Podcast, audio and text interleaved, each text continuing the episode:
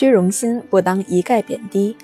季羡林语录：我从自卑到自信，从不认真读书到勤奋学习，一个关键就是虚荣心。是虚荣心作祟呢，还是虚荣心作福？我认为是后者。虚荣心是不应当一概贬低的。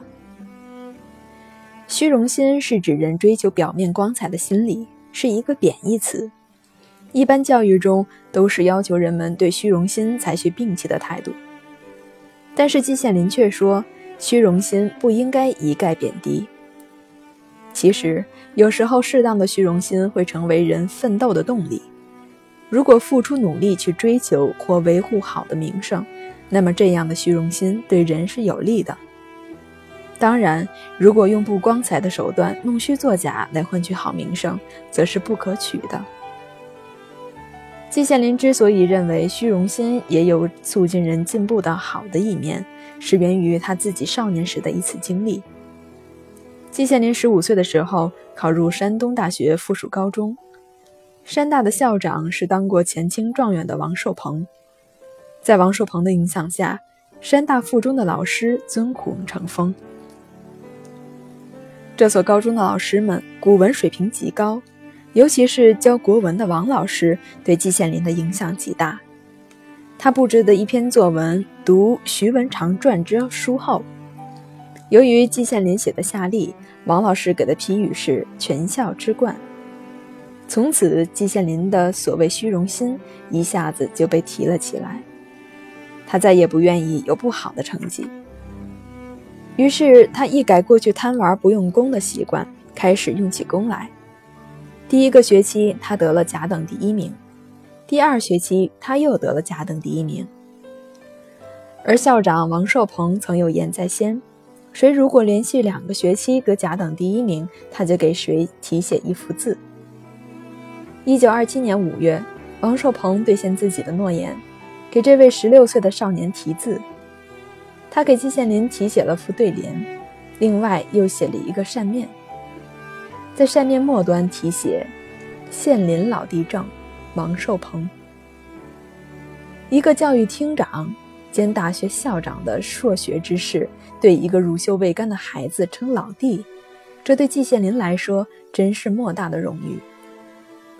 从这件之事，从这件事之后，季羡林以前的自卑心理一扫而光。自信心大增，而且季羡林觉得这样的荣誉过去从未得到过，真是来之不易。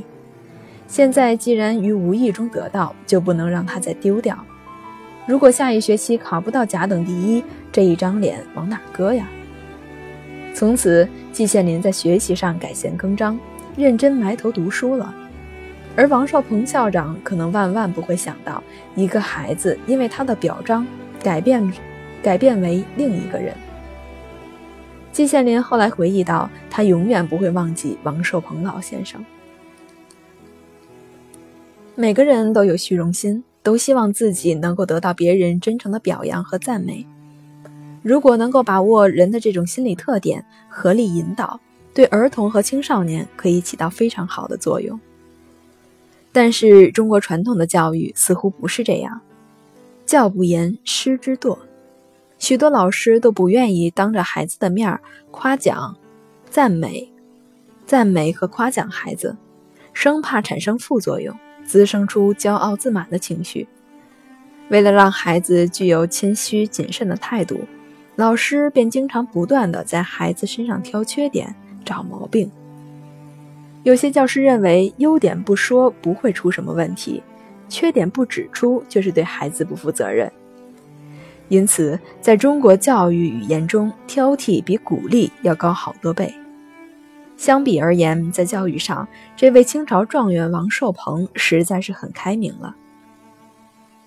虚荣心比较强的人一般都很爱面子，对他们来说，面子对他们很重要。所以，当一件事情关乎荣誉的时候，他们就会把这件事情看得很重，愿意花很多的精力来做好。当一个人肯下苦功朝一个方向努力，可以说这个人很少不会成功。有许多名人都是由于别人的一句赞美而走上了成功之路。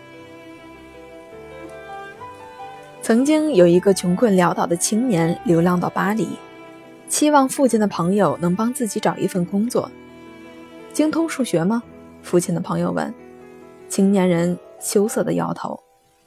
历史地理怎么样？青年不好意思地摇头。那法律呢？父亲的朋友连连问话，青年只能摇头。那你先把自己的住址写下来吧，我总得帮你找份工作呀。青年渐渐，青年惭愧地写下了自己的住址，急忙转身要走，却被父亲的朋友拉住。